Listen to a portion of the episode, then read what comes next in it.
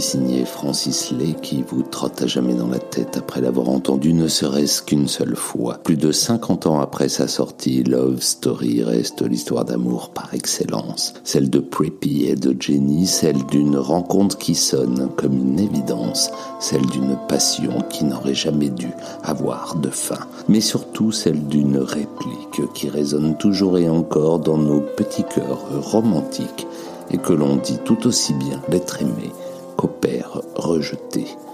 Une réplique qui aurait fait dire au même Ryan O'Neill dans le film What's Up Doc que c'est la chose la plus bête qu'il ait jamais entendue.